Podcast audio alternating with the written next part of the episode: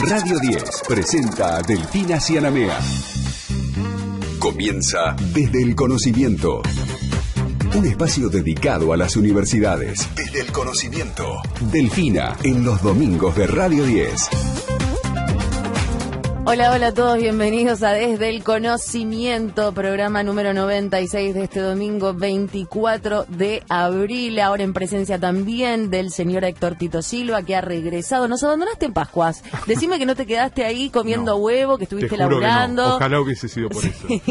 no, un problema familiar, pero ya estamos de vuelta. Bueno, bueno, nos alegramos de que estés con nosotros, por favor, gracias, a vos. Tenemos un programón súper cargado que tiene mucho que ver con cuestiones de actualidad Hoy vamos eh, a estar hablando sobre por qué las universidades nacionales deben tener un representante dentro del Consejo de la Magistratura. Eh, eh, vamos a tener una interesante charla con la profesora Pamela Tolosa, que es consejera electa en el Consejo de la Magistratura y decana de la Facultad de Derecho de la Universidad del Sur y es la representante de las universidades ante este Consejo. Así que hoy vas a conocer de qué se trata todo esto, digamos, en un escenario bastante complejo.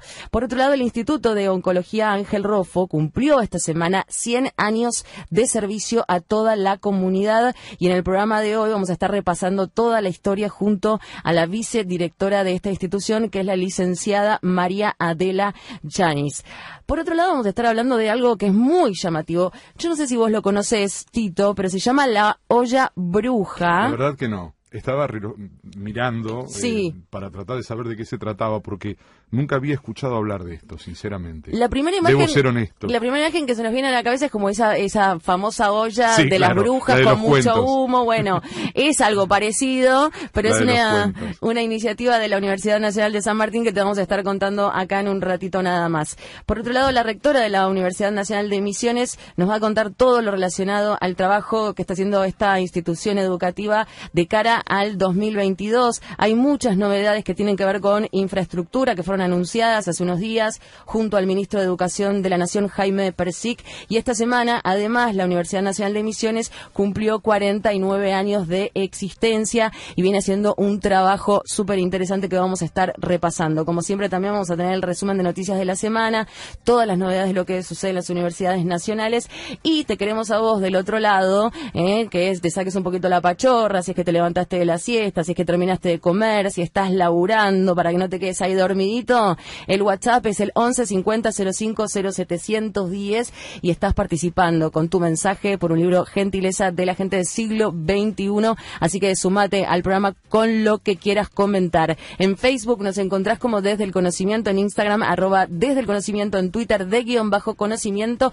y la página web súper completa con mucha información desde el conocimiento.com.ar. Estamos estamos listos para arrancar. Nos quedamos hasta las 6 de la tarde acá en Radio 10.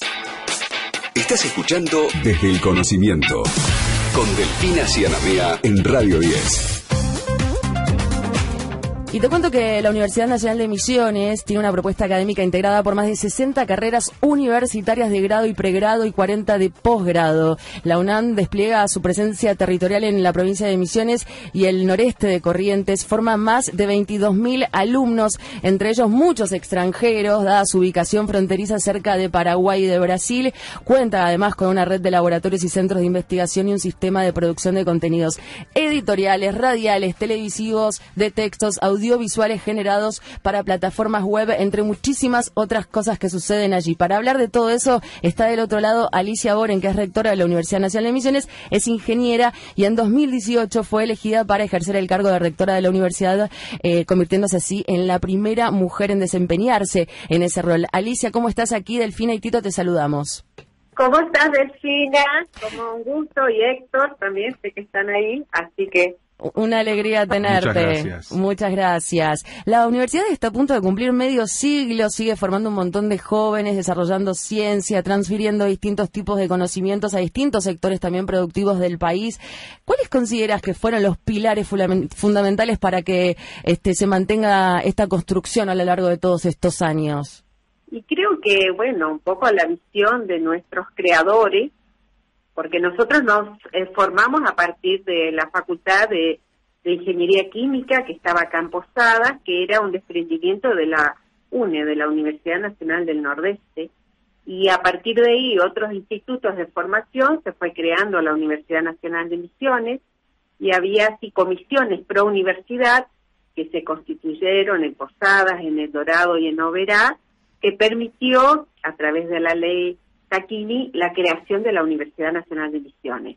La verdad que los referentes fueron muchos, hubo un acompañamiento político en su momento importante, y bueno, hoy por hoy, después de 49 años, este, seguimos creciendo y apostando a la educación superior aquí en nuestro territorio. Tienen eh, 8.000 becarios del Plan Progresar, 830 del programa Manuel Belgrano, digo, todas estas iniciativas me imagino que también deben eh, repercutir dentro de lo que tiene que ver con la formación de distintos profesionales que salen de allí, ¿no? Sí, por supuesto, nosotros creemos que estas políticas eh, de inclusión, de acompañamiento para los jóvenes son muy, muy importantes. Tenemos más de 8.000 becarios de, becas Progresar y 800 de eh, becas Manuel Belgrano, que son muy importantes, de un monto interesante, que sí tienen sus exigencias de rendimiento académico. Y bueno, muy felices. Nosotros también tenemos este, comedores, albergues. Eh, la provincia tiene un sistema de de becas para el transporte gratuito para todos los jóvenes que estudian de todos los niveles, incluso lo universitario. Así que la verdad que hay un acompañamiento importantísimo para nuestros jóvenes. Y la verdad que vamos creciendo día a día en estudiantes y en propuestas académicas, en nuevas carreras este, que estamos creando y que hemos creado y que también tenemos proyectado. Así que muy felices de poder trabajar y, poder ir este, eh, plasmando en realidades muchos sueños de nuestra universidad. Justamente queríamos hacer hincapié en esto que usted estaba planteando, la cantidad de carreras universitarias de grado, pregrado que tienen, que son 60 y 40 de posgrado.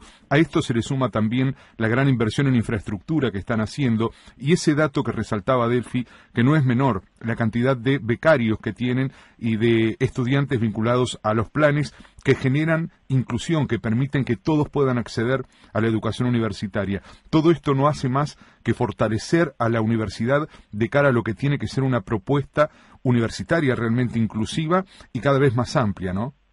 Por supuesto, tenemos eh, nuestra universidad está descentralizada en tres regionales, pero a través de un programa de expansión de la universidad tenemos carreras cortas en varios puntos con una gran presencia territorial.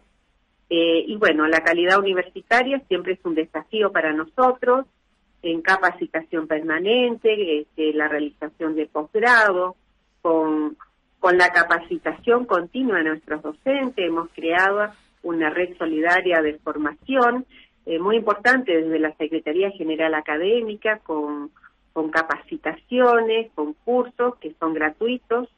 Este, y bueno, con la pandemia nos, nos obligó a la, al uso de las tecnologías de la información y comunicación y muchísimas de nuestras charlas y cursos y capacitaciones las hacemos de manera virtual donde acceden muchísimos este, participantes, no solamente de nuestra universidad, sino de, del país y también de muchos de Sudamérica, este, están participando en muchas de nuestras capacitaciones.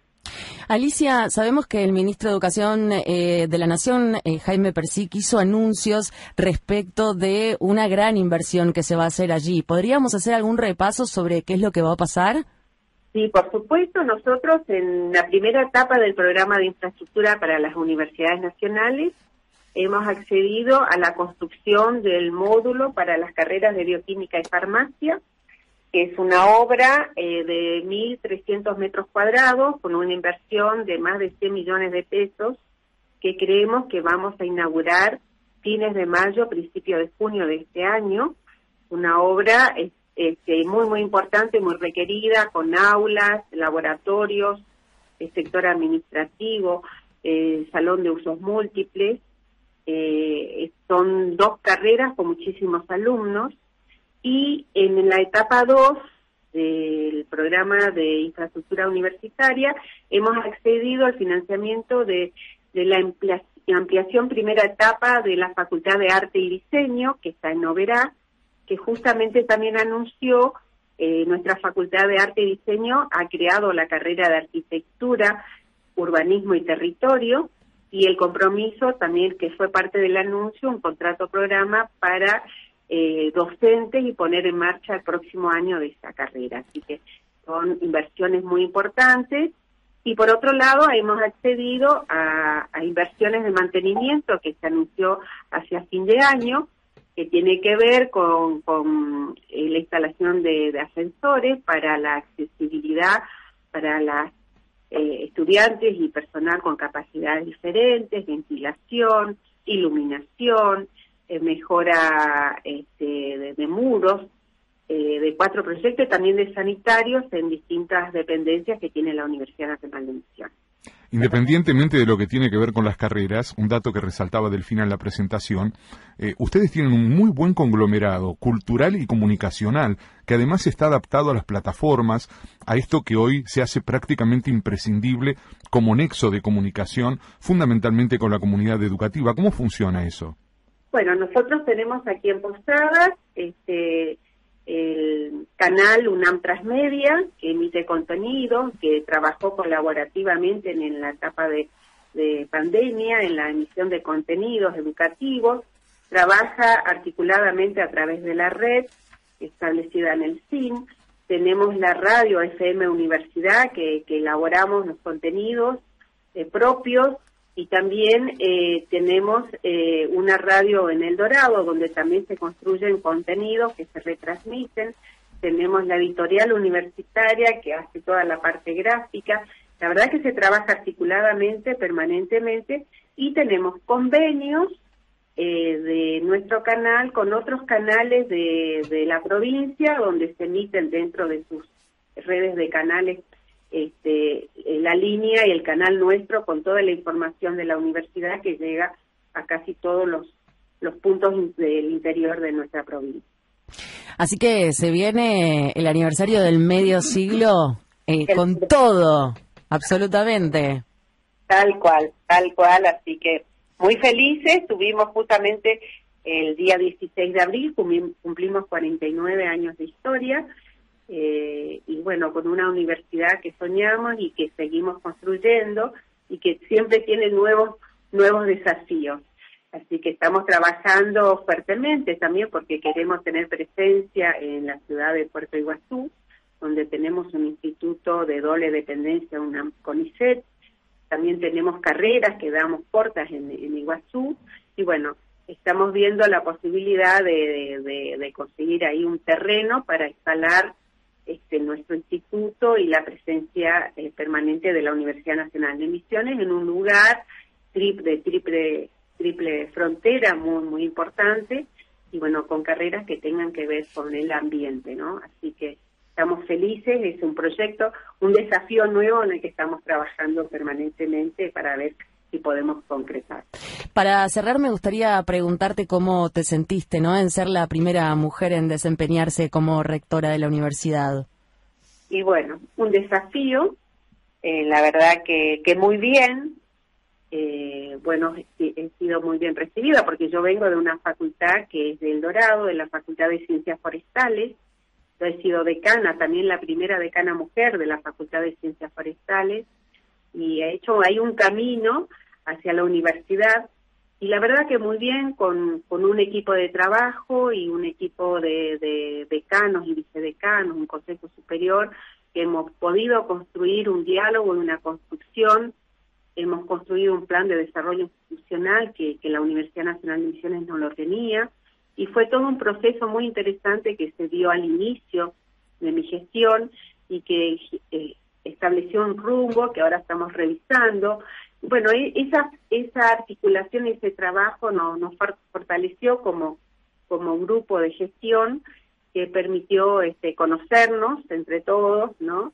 Porque cada, cada cuatro años hay como renovación de autoridades y que permitió construir lazos y confianza y conocer los deseos y los desafíos que cada unidad académica tiene en particular y lo que queremos como universidad y la verdad destacar el gran acompañamiento que tenemos desde el Ministerio de Educación, la Secretaría de Políticas Universitarias, el CIN, porque la verdad que no nos tocó un, periodo muy fácil, tuvimos pandemia, casi dos años completos, y en ese sentido todos mismos hemos podido trabajar articuladamente en red y con un acompañamiento que fue fundamental para que se garantizar la educación superior de todos nuestros jóvenes. Así que yo este, dentro de este, de este esquema me siento satisfecha con el trabajo que hemos hecho y lo que se ha logrado.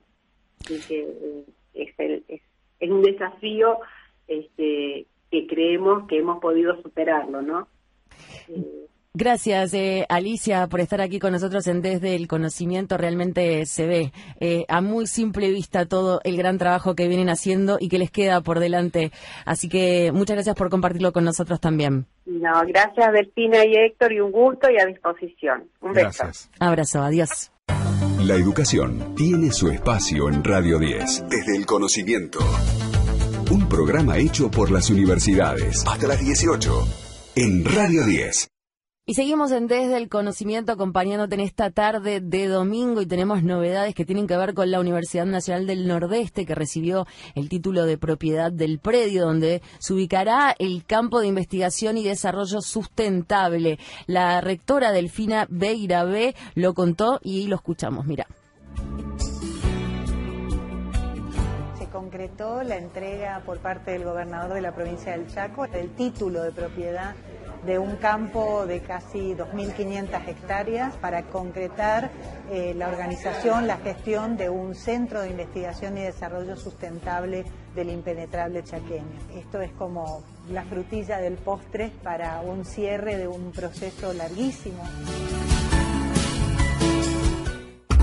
Lo que pasa en las universidades se escucha en la radio. Desde el conocimiento hasta las 18. Delfina Cianamea en Radio 10. Seguimos en otro bloque en Desde el Conocimiento y te cuento que el Instituto de Oncología Ángel Rofo abrió su primer pabellón en abril de 1922, convirtiéndose así en el primer establecimiento oncológico de América. La dirección en ese momento obviamente estaba a cargo del médico oncólogo egresado de la UBA, el doctor Ángel Rofo, que fue uno de los primeros científicos en demostrar el vínculo que existía entre el tabaco y la producción de los tumores. Te voy a contar algunos números porque desde ese momento hasta la actualidad creció ininterrumpidamente y hoy atiende a más de 60.000 consultas anuales. En el área quirúrgica opera entre 180 y 200 pacientes mensuales. Cuenta con un hospital de día para quimioterapia ambulatoria que realiza 400 tratamientos al mes. Además posee un área de investigación conformada por cuatro departamentos, entre ellos de cáncer experimental eh, y hace muy poquito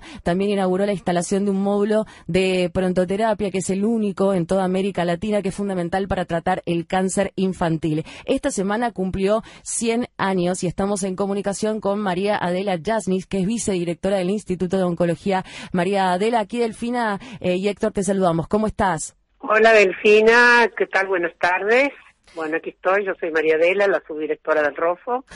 Difícil eh, hacer un repaso por tantos años, pero quería arrancar preguntándote cómo considerás que se logró mantener a lo largo de tanto tiempo este nivel de posicionamiento, de prestigio, de, trabajo, ¿no? Eh, bueno, en principio el instituto fue el primer instituto de oncología en América, así que tiene un prestigio que ya tiene que hoy cumplimos, eh, ayer digamos, cumplimos, anteayer, perdón, cumplimos 100 años de existencia y se mantiene porque tiene un personal realmente que se siente parte de, ese instituto, tanto el profesional como el no profesional, son profesionales que se van formando a través de toda su carrera.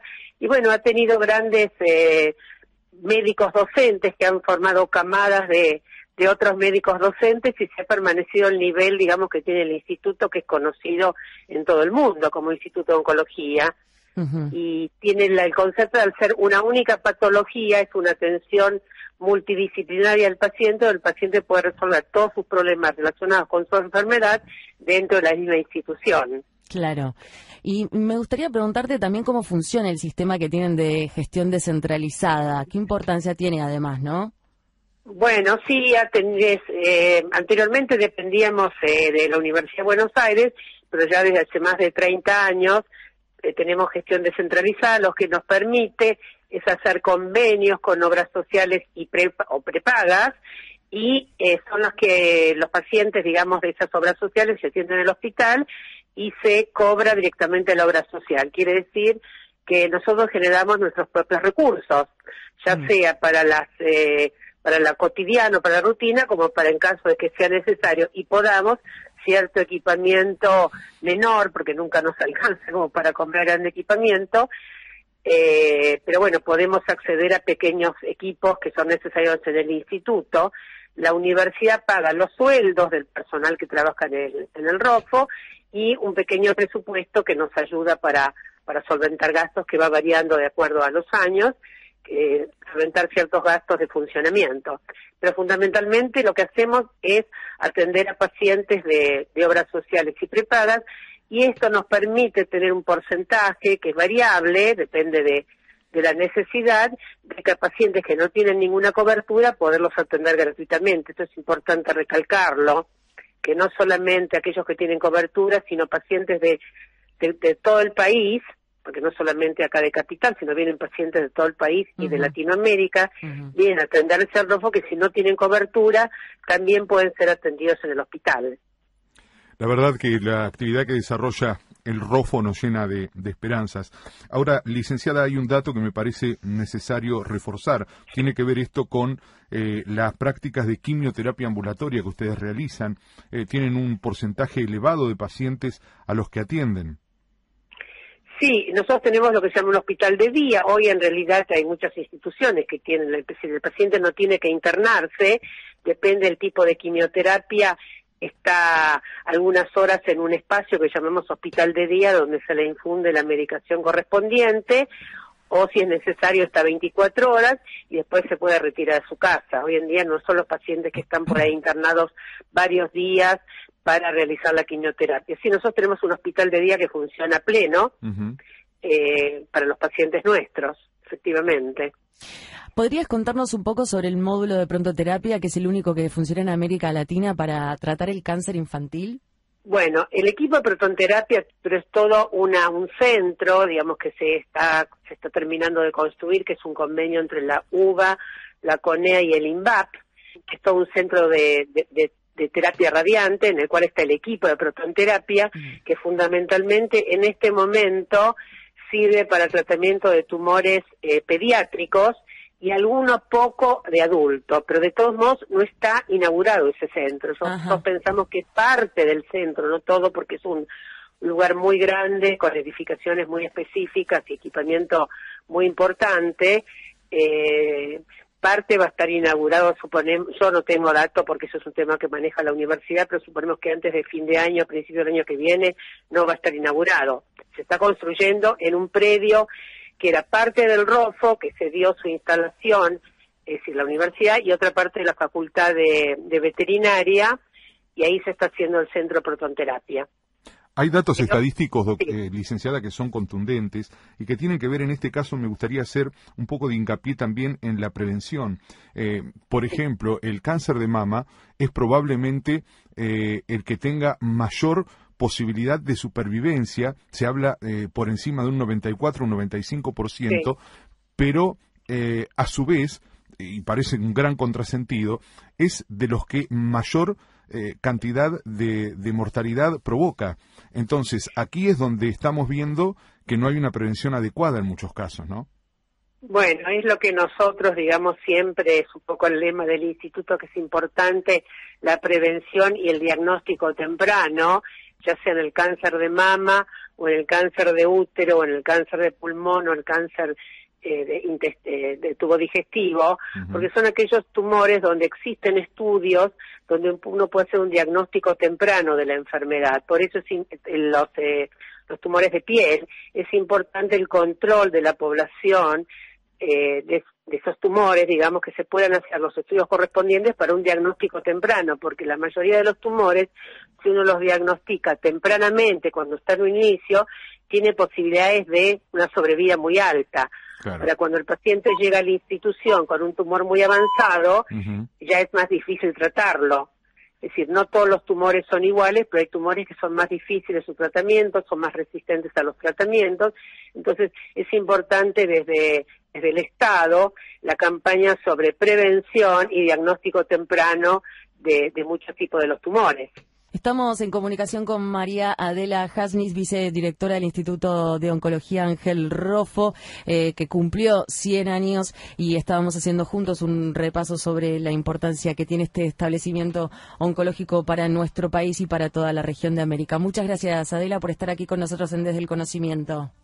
No, muchas gracias a ustedes por la, por la llamada, ¿sí? Un abrazo, adiós. seguimos festejando por más años del Rofo. Así será. Ahí va. Adiós, buenas tardes. Adiós. Adiós.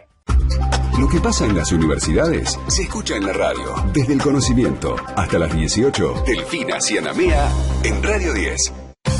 Seguimos en Desde el Conocimiento y ahora vamos a hablar de la diplomatura en alimentación y cultura saludable de la UNSAM. Es una diplomatura que se propone capacitar a las y los estudiantes para diseñar y ejecutar menús saludables, nutricionalmente equilibrados, económicamente accesibles, que busca también recuperar saberes y tradiciones culinarias ancestrales y promover un enfoque sustentable de la alimentación. Para ello nos vamos a poner en comunicación con Juan Ignacio Peralta, que es el encargado coordinador del comedor del campus de la UNSAM y docente de esta diplomatura en alimentación y cultura saludable. Juan Ignacio, ¿cómo estás? Aquí Delfina te saluda.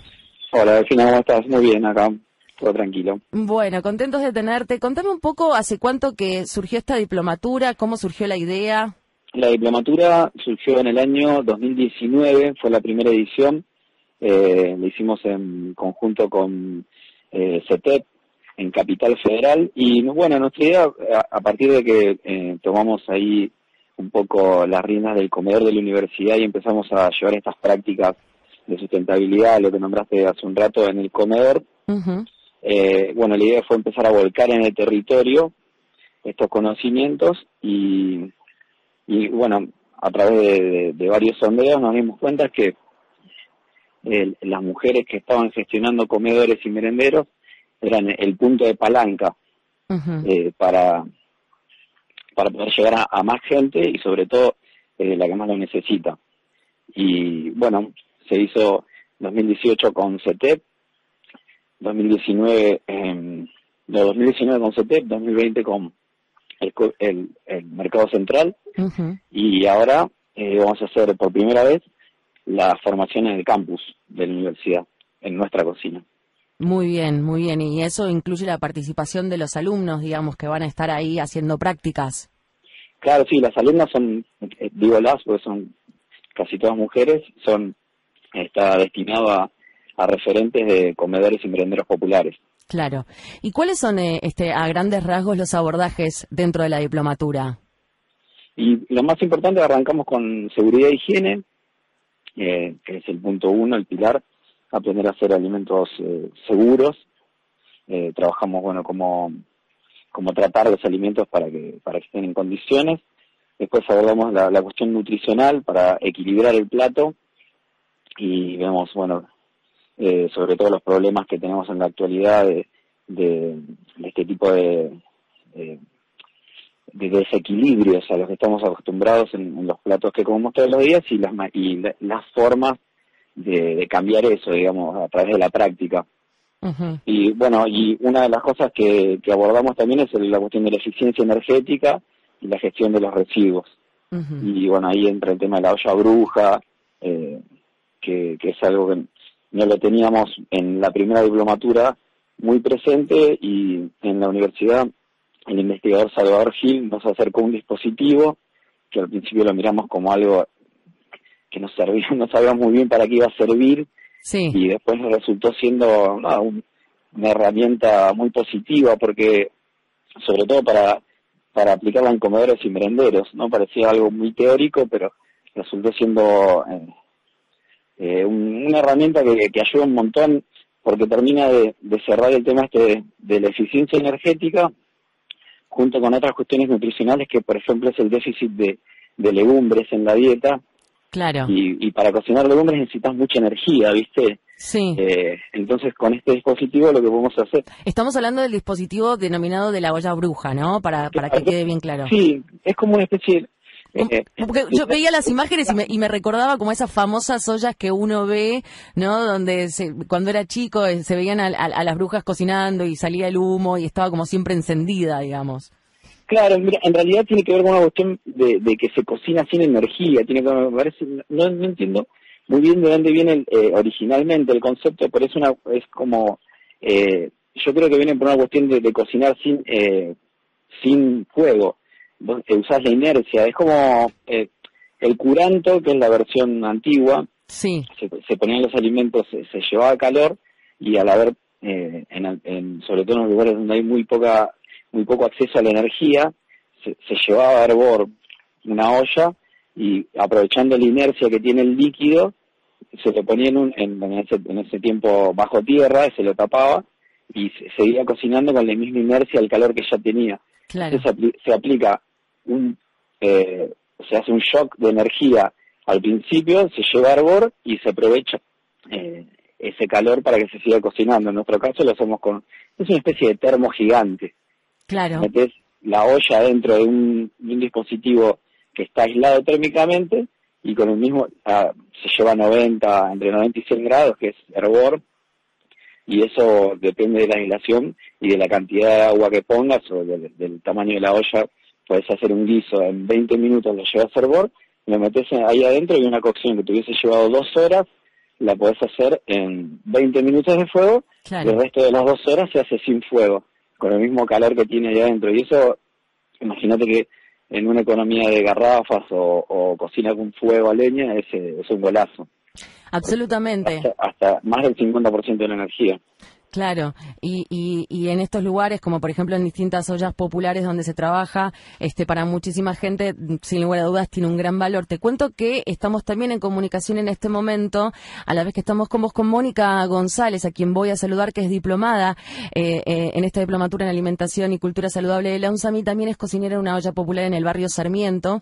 Eh, en el 2020 participó de esta diplomatura. Te saludamos, Mónica, para que te sumes acá a la charla y nos cuentes tu experiencia. ¿Cómo estás? Hola, buenas tardes. Muy bien. Contanos cómo, cómo surgió tu trabajo en la pandemia en el jardín maternal en donde estabas trabajando. Eh, sí, yo estaba trabajando en el jardín este, maternal, eh, en el jardín de la montaña, eh, que funciona dentro eh, de un centro cultural, Los Amigos. bueno, entonces a raíz de la pandemia los chicos ya asistían a la escuela pero este, eh, necesitábamos darle eh, un plato de comida a, a todos los que asistían. Eh, después esto se fue estirando a las familias de los chicos que, que asistían al jardín. y así sucesivamente se fue extendiendo a todo el barrio y, y, a otros barrios también. ¿Y cómo fue que em, empezaste a estudiar en, en la UNSAM? Ah, eh, sí, fue este por medio de, eh, de la universidad, porque en realidad fueron a verme allá eh, buscando eh, gente que estaba a cargo de ollas populares. Sí. que eso es buenísimo, porque es como, como raro o inesperado para nosotros que estamos en el barrio, al frente de una olla popular, eh, que venga la universidad eh, como a buscarnos para eh, mejorar un montón de cosas a través de, de estos saberes y bueno, mejorar la vida del barrio y la alimentación sobre todo en, en casa. ¿Cómo, cómo lo, lo aplicás en, en los alimentos que, que se están desarrollando? ¿Puedes contarnos algunos detalles? Eh, sí, claro. Eh, por ejemplo, incorporar más este, legumbres a, a todo a, eh, a cada plato de, de cada día, eh, agarrar eh, la lenteja, llevar al hervor, después utilizar la olla bruja, entonces eso eh, me permite eh, liberar una hornalla, ahorrar gas, cocinando de esta manera no tengo que estar revolviendo todo el tiempo, también es tiempo, digamos, y no se pega, no se pasa, así que ha sido, ha sido de, de, gran ayuda, sin lugar a dudas, me imagino, para todo el trabajo que vienen realizando, que realmente ha sido muy importante este, durante la pandemia. Em, Juan Ignacio, te pregunto a vos, eh, ¿cuándo tendremos la próxima diplomatura para la gente que se quiera inscribir, que esté interesada y quiera tener más información también? Bueno, bueno, saludar la primera Mónica, que es una genia, eh, también va a ser docente en esta próxima diplomatura porque la idea es también que las personas, es una, una, una experiencia de formación de formadoras. Así que eh, Mónica va a estar en la próxima diplomatura que comienza el próximo martes. Qué bueno. En el campus del INSAM de, eh, de 3 de la tarde a 7 de la tarde. y, bueno, se pueden comunicar a través de las redes del UNSAM. Eh, la, nuestra en Instagram es unsan-saludable y si no las redes oficiales de la universidad. Y me imagino que tanto Mónica como tantas otras mujeres van a poder aplicar los, los conocimientos de sus propias experiencias, que eso está buenísimo, ¿no? Sí, sí, a nosotros nos parece súper importante porque por lo que te dice Mónica, ella en un momento era una persona que estaba eh, teniendo una influencia directa sobre la salud y la alimentación de, en un momento de la pandemia de casi 300 personas. Imagínate el poder de, de eh, y aparte porque las chicas no solamente alimentan, sino que también son referentes culturales, están ahí en muchos temas de, sobre género y otras problemáticas que, tenemos en los barrios, así que nos parece, por eso eh, nos parece muy importante ampliar esto también a, comedores eh, de escuelas, que bueno, ahora están haciendo un trabajo Mónica eh, en una escuela, llevan estos saberes a la escuela secundaria, a la escuela técnica secundaria de la, de la universidad, pero eh, bueno, siempre nuestro foco fue eh, este tipo de referentes de ollas populares, sobre todo por el, por el poder de difusión. Eh, así que lo orientamos a eso, pero bueno, está abierto para todo el público, sobre todo para gente que tenga este tipo de actividades y de, y, de, referencia en los barrios o en comedores escolares o afines. Los saludo a los dos. Primero te voy a despedir a vos, Mónica. Muchas gracias por estar allí del otro lado y mucha suerte, porque ahora vas a empezar ahí a sumarte este, con la docencia. Así que muchas gracias por tu trabajo y muchos éxitos. gracias a vos. Un abrazo enorme. Gracias. Y gracias también a vos, Juan Ignacio, por estar allí del otro lado. ¿eh? No, no, te agradezco a vos. Muchas gracias por el contacto. La educación tiene su espacio en Radio 10. Desde el conocimiento. Un programa hecho por las universidades. Hasta las 18. En Radio 10. Seguimos en Desde el Conocimiento, aquí en Radio 10 nos quedamos hasta las 6 de la tarde y tenemos más novedades. Tito, ¿qué nos trajiste hoy? Algo que tiene que ver con nuestra Antártida, la Universidad Nacional de Tierra del Fuego, Antártida e Islas del Atlántico Sur profundiza vínculos de cooperación científica con la Real Embajada de Noruega y el Instituto Polar Noruego mediante el abordaje de temas antárticos. Eh, honestamente tenemos mucho por hacer todavía allí, fundamentalmente con el cuidado de nuestra soberanía y además eh, distintos proyectos que están llevando a cabo, como en este caso ocurre con Noruega. La actividad tiene lugar en el marco de la expedición One Ocean, que el velero Starrat Lepkul realiza alrededor del mundo con el objetivo de compartir y generar nuevos conocimientos sobre el uso sustentable de los océanos y la conservación de las áreas polares. Eh, tenemos que cuidar esto que tiene que ver con eh, la, explotación de, de, nuestras aguas, de nuestro mar allí en la Antártida y seguir trabajando fuertemente en este tipo de sistemas, me parece, que son de cooperación y tratar de evitar eh, algunas otras acciones que suelen ocurrir y que lamentablemente no tienen que ver justamente con este tipo de acuerdos. Pero me parece importante lo que se está haciendo desde esta universidad, este avance con, con Noruega y con sus científicos. Absolutamente, gracias Tito. Estás escuchando Desde el Conocimiento, un espacio hecho por los que saben de lo que hablan. Hasta las 18, desde el conocimiento en Radio 10.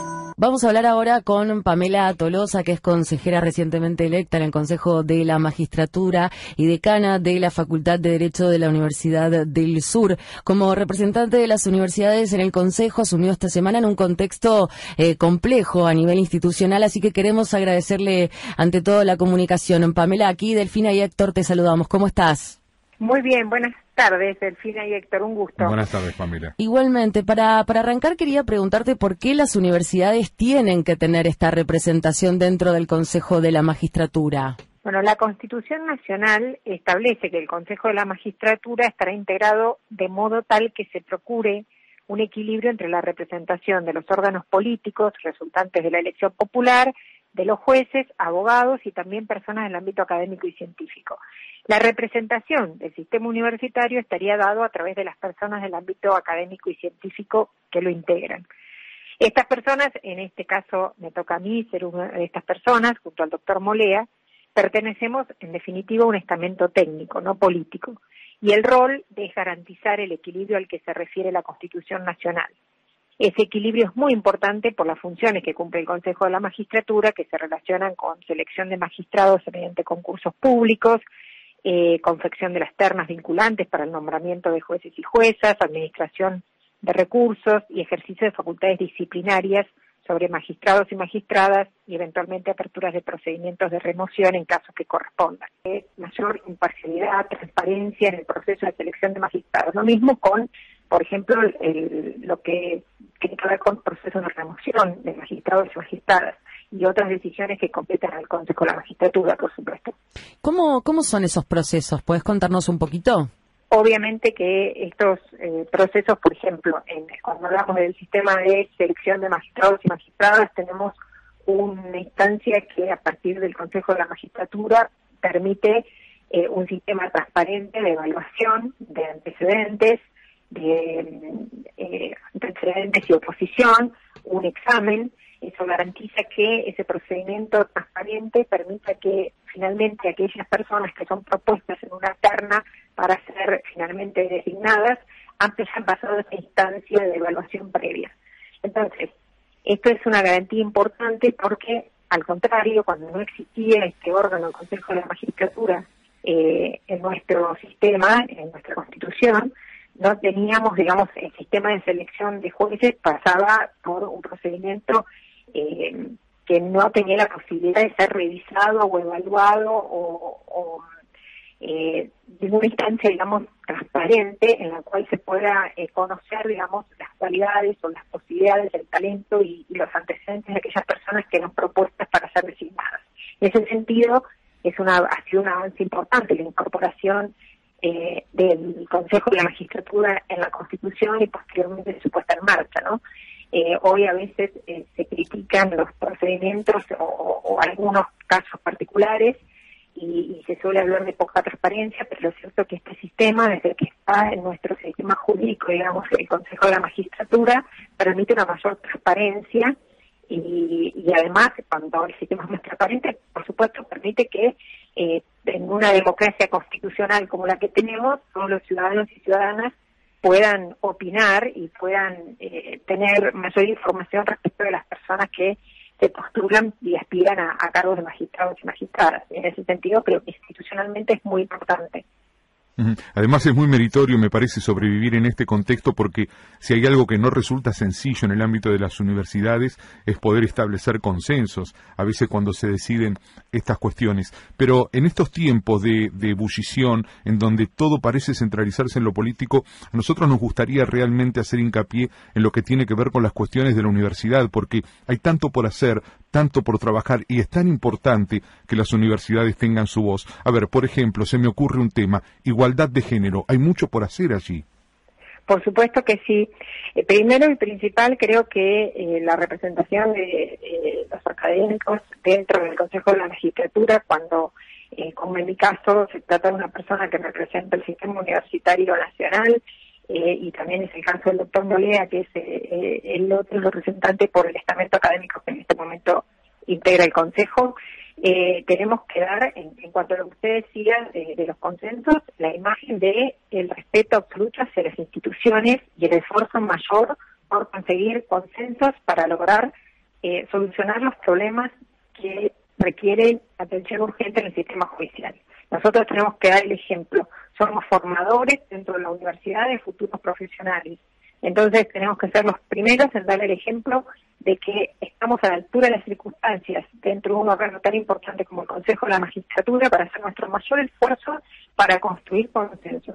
Ese es un tema, Héctor, que me parece particularmente relevante cuando me hace la pregunta, porque no es un tema menor una época de tanta grieta y tantas posiciones eh, en las que a veces encontramos posturas extremas donde se habla mucho, pero se dialoga poco. El segundo punto que me preguntabas que tiene que ver, por ejemplo, con la agenda de paridad de género, ahí también los representantes de la academia creo que tenemos que dar el ejemplo y avanzar en soluciones concretas que permitan lograr la equidad de género en el marco del sistema judicial. Hoy vemos, por ejemplo, el mapa judicial del Poder Judicial de la Nación que eh, está publicado, estos son datos transparentes que están en la página oficial de la Corte Suprema de Justicia de la Nación. Tenemos un 60%, poco más del 60% de personal eh, femenino dentro del Poder Judicial de Nación. Cuando vamos a ver quiénes son, qué porcentaje son eh, de personas que integran cargos de magistratura, primera instancia alrededor de un 30%, pero segunda instancia, o sea, cargos de cámara de mayor jerarquía,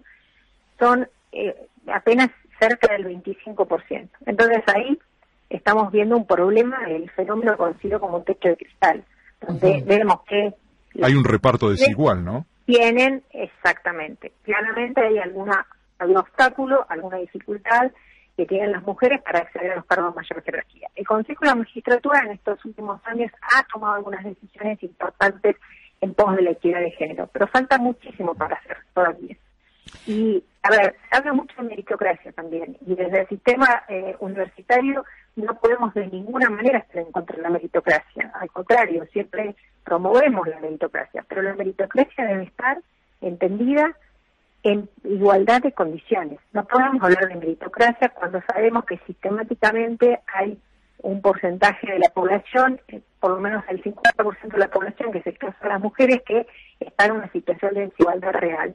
Que, por ejemplo, todavía vivimos en una sociedad donde las tareas de cuidado no se reparten igualitariamente entre varones y mujeres, donde principalmente las mujeres se hacen cargo de la responsabilidad de crianza de los niños y niñas en la etapa de, primera infancia especialmente. Entonces, no podemos comparar en pie de igualdad cuando evaluamos los antecedentes de una mujer y de un varón negando o, o desconociendo esta realidad.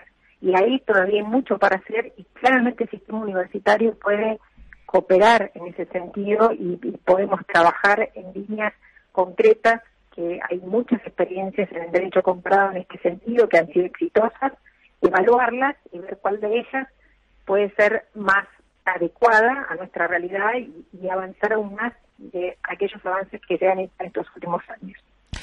Te quería preguntar, ¿se amplió la representación de las universidades en el Consejo? ¿Cómo, cómo está compuesto ahora?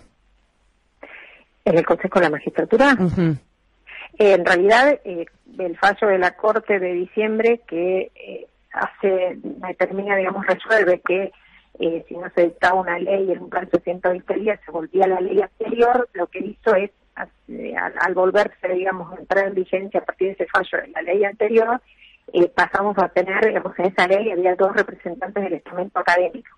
Por eso ahora, bueno, en este caso me tocó ingresar a mí en representación del estamento y está el doctor Molía eh, estaba, digamos, eh, hecho elegido en el contexto de, la ley que fue declarada inconstitucional, que preveía la participación de un solo representante por el estamento académico.